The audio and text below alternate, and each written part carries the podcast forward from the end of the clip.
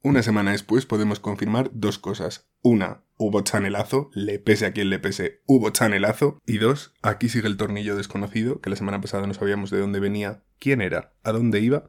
Y como no ha pasado nada serio, aquí puede seguir. Bienvenido, una más de la familia. Slow-mo. Yeah. Que no se confundan, señora y señores, podemos seguir haciendo referencias de Chanel y de Eurovisión porque ha pasado una semana solo. Entonces, yo creo que hasta julio. Bueno, claro, es que encima hasta julio, que será cuando le empiezan a poner en todas las discotecas de verano, todos los chiringuitos, o sea que ahí, Chanel parte 2. Que no se confundan, señora y señore, aquí siempre estamos ready para grabar un episodio. ¿Y por qué digo estamos en plural? Porque de nuevo no estoy solo, sino que me acompaña la única, la inimitable, y no voy a hacer la misma broma de Ferrero Rocher, tengo que pensar otra cosa, la guapa, la estupenda, la simpática, Elenita Molina. Elana para los amigos, Elona para el resto del mundo. Bienvenida. Gracias, gracias por tenerme. Gracias por venir. Es que no se me ocurría mejor persona para hablar de este tema que tú, la verdad. Bueno, para los que no la conozcáis, ella tiene cultura y tiene derecho a opinar de este tema porque fue a la ópera hace cuatro semanas. Ya tengo el carnet de cultureta. Exactamente. Así que, si tenéis quejas, desahogaos en Instagram, pero aquí solo hay dos profesionales del sector y del medio y de la vida haciendo su trabajo un día más. Sin más dilación, vamos al tema que nos ocupa. Lo que te conté mientras te hacías la entendida. Tiene... Título tiene, estupendo, yo creo. tiene capa. ¿Tú, cre- ¿Tú crees que la gente entiende los títulos? Es que... Yo los entiendo. Ya el resto, ahí el tema que nos ocupa hoy. Cene hora de cultura. Pero con el otro, no sé, hay, hay muy poca gente. A mí me gustó, me No sé gustó. si lo ha entendido la gente. Pues a mí me gustó. A ver si, a ver si pasan el vibe check y el reference check y el cultura check, Check. de este capítulo, que encima va de eso. ¿A qué hemos venido? A eso. A eso hemos venido. Es que, sobre todo, ¿por dónde, ¿por dónde empezar? Porque es un tema que abarca un montón. Yo creo que, ya que hemos empezado con, con Eurovisión, Sí. podemos, podemos hablar de eso. Cuando en Benidorm Fest, ¿te acuerdas que todo el mundo decía pucherazo? Hosting, sí. Porque no es Rigoberta, no solo está en Sugueiras, no esta, qué horror. No la conoce nadie. Eh, es una canción sin más. Eso justo, y, y lo de lo de es que es que es reggaetón genérico con una coreografía intensa. No es nada innovador. No nos representa como país, como muy así. Y de pronto, cuando dijeron, uy, favorita, uy, tal, ya, chanelazo. Ahora todos somos fan de Chanel. Justo. Es que es un poco la cultura de este país. He visto un meme que era, no me sentía tan español desde la final del Mundial del 2010. Pues eso somos. eso somos. Es verdad que eso, ese tema yo creo que daría para, para otro capítulo Para otro. separado, pero, pero sobre este tema en concreto es, es un poco eso, la gente que, que yo creo que descartó directamente la canción de Chanel, porque es que no, no, no era una cosa, no era una cosa innovadora, no era una cosa tal, era reggaetón sin más, lo podía haber cantado cualquiera. Sí. Y al final, creo que también hay que jugar un poco con lo que quiere escuchar la gente en Eurovisión. O sea, tú no, creo, no vas a Eurovisión a hacerte famoso con esa canción o a que esa canción se haga famosa, tanto como a en ese circuito o ese juego que es Sí. Eurovisión, que la canción tire. No, por supuesto, al final es parte de la votación. 50% es eh, jurado profesional y el otro 50% es jurado, es son los votos del público. Claro, Entonces al final tiene que ser una canción que le guste al público también. claro, y que luego fue lo que, fue lo que pasó con Ucrania, que enhorabuena, por supuesto, que ganaron y mucha gente dice que fue por lo que está pasando, tal. No me parece mal si fuera el caso, No, pero, pero eso, mira, como al final Chanel se llevó un montón de puntos, o sea que... y quedamos muy bien. Quedamos muy bien. Súper bien. Enhorabuena de nuevo, Chanel, te queremos. Así que es verdad. Y, y, bueno, yo creo que eso lo podríamos enlazar un poco con, con otra cosa que estaba pensando, que es el tema como de, de la alta y la baja cultura, que se dice a veces. Que es como, por ejemplo, esta canción, como es para Eurovisión, no nos gusta. O sea, es, es mm, perreíto o es muy bailable o es muy tal, pero como es para Eurovisión no nos gusta. Pero en Tiene cambio... como un sesgo y como un estigma un poco de primeras. Justo. Y, y si esta canción, por ejemplo, la saca, yo que sé, Carol G, igual, te flipa. Sí. Por es una cantante establecida y porque, porque lo saca pues para el perreo veraniego, no para un concurso que, uff. No sé. Yo creo que también es un poco la connotación que hay de Eurovisión y detrás de todo lo de Eurovisión. Creo que en los últimos años sí que ha habido un poco de mejora. Nosotros ha sido solo este último año, porque el año pasado quedamos muy mal. Pero creo que también estaba bastante estigmatizada ya por el hecho de es del Benidorm Fest y es para Eurovisión. Que es lo que tú dices. Seguramente si lo hubiéramos escuchado directamente en la radio sin saber nada de esto, nos habría gustado desde un principio. porque tampoco creo que tenga mucha diferencia con el resto de canciones de reggaetón que a lo mejor están sonando ahora y que son súper populares también. Total, total, total. Y bueno, veis que vamos a seguir diciendo total 8000 veces. Total. Pero, pero eso creo que es, es, es algo que pasa ahora bastante. Por ejemplo, cuando, o sea, me pasa que yo hay series que veo un poco cuestionables, como creo que, que todos, Todos tenemos series que... y el que diga que no, Miente. miente. Pero todos vemos series un poco cuestionables y también sacamos música de ahí. Por ejemplo, los, los oyentes más veteranos recordarán y los que no, no tanto.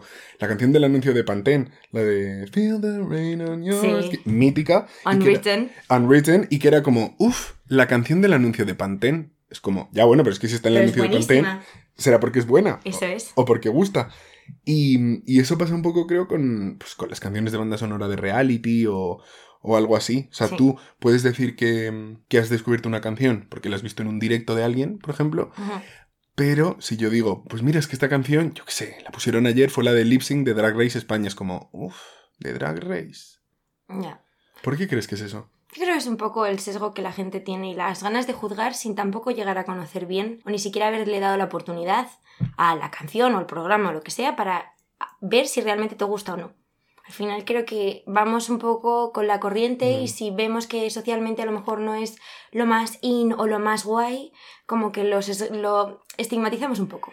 E- Es, es buen, buen punto ese que, que dices. O sea, es verdad que la, la opinión mayoritaria y la corriente juega un montón. O sea, ¿tú crees que, que bueno, esto que los entendidos que Sí. llamamos, que son los que, los que odian este tipo de cosas, ¿tú crees que la gente es entendida por lo mainstream o la gente es entendida cuando va contra el mainstream?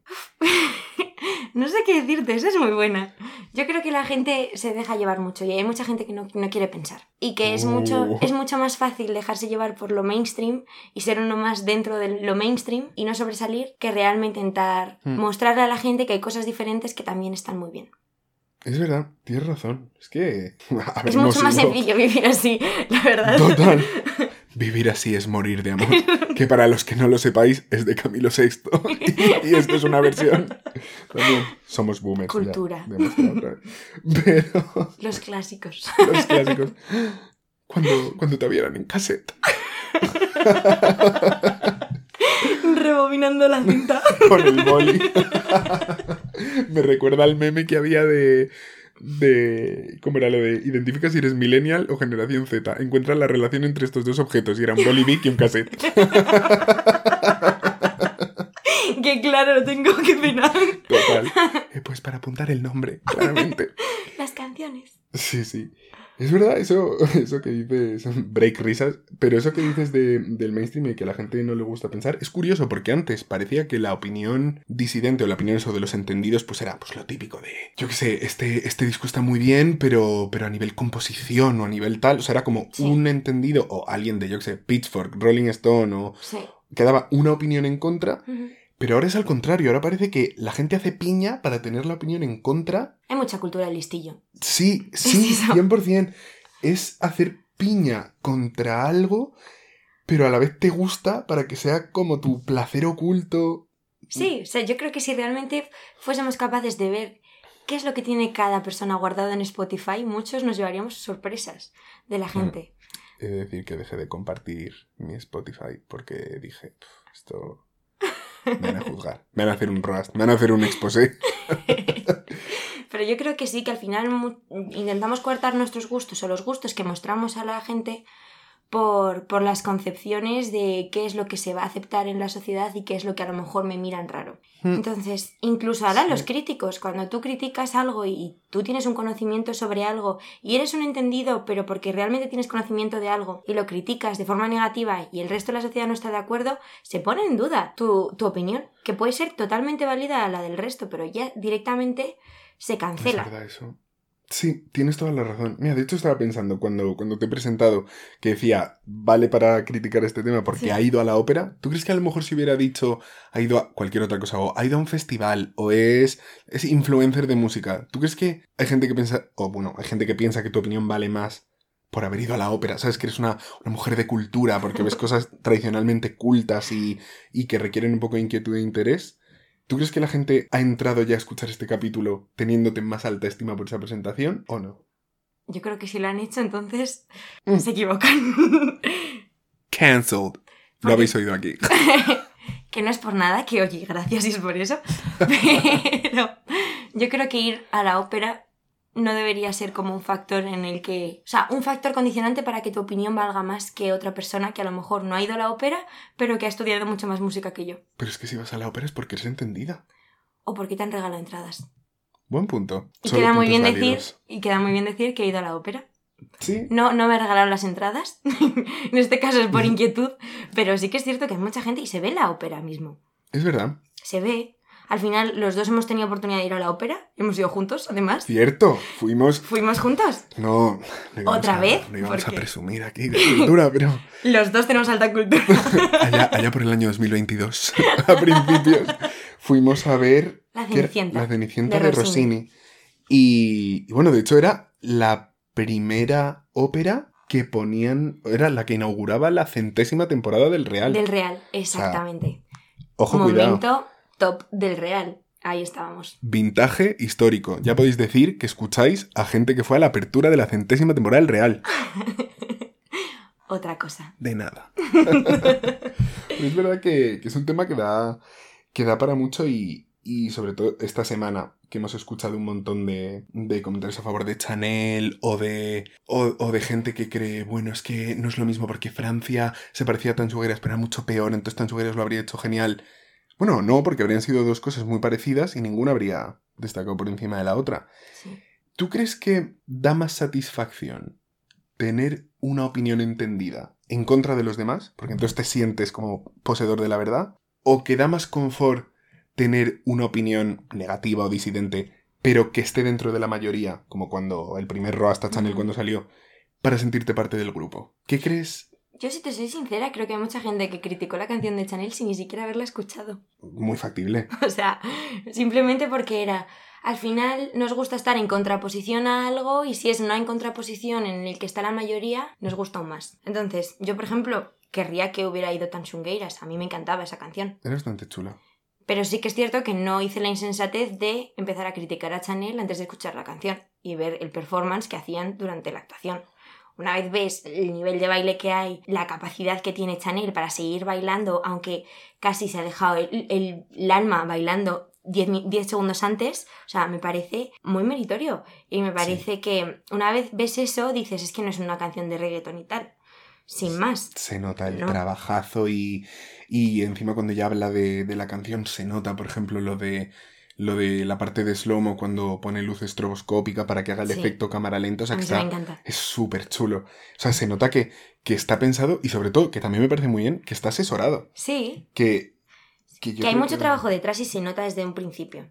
Sí, y ahora yo creo que a la gente no le gusta estar asesorada o no le gusta admitir que hay cosas que influyen o en su opinión o en lo que, o en lo que hacen, que quizás sea un poco la última faceta que nos queda por analizar de los entendidos, Sí.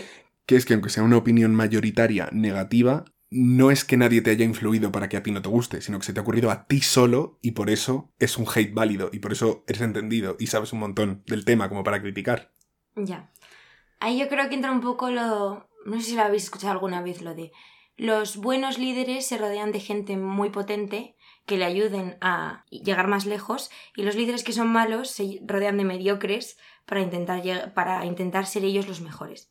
Al final es un poco así, es si tú te dejas asesorar o admites que realmente tú no eres un experto en esa materia, pero consultas fuentes que son buenas, creo que al final tu opinión es mucho más construida y mucho más fundamentada que una persona que no tiene ni idea y que realmente está empezando a hablar solamente por hablar y que no tiene ni idea del tema que habla. Elena, qué profundidad de, de- madre mía. La calidad, he dicho que es alta cultura esto. ya, ya no podemos decir nada más, solo, solo podemos concluir con, este- yo con- creo con que esta frase. redondo. Con este momentazo ya Ha quedado claro. tiramos el micrófono. No lo hemos tirado, somos gente de bien. Pero nada, ya co- con esto os dejamos para que reflexionéis y, y nada, a ver si En volvéis. otros consejos vitales, pues ya me seguís y ya os con- aconsejo. Di que sí, ven, Claro. justo, aprovecha también y saca seguidores de esto, qué lista eres. Así que nada, humor oscuro casi negrinos, humor oscuro casi negrianos, fans, followers, subscribers, lovers. Nos vemos la semana que viene. Chao. Chao.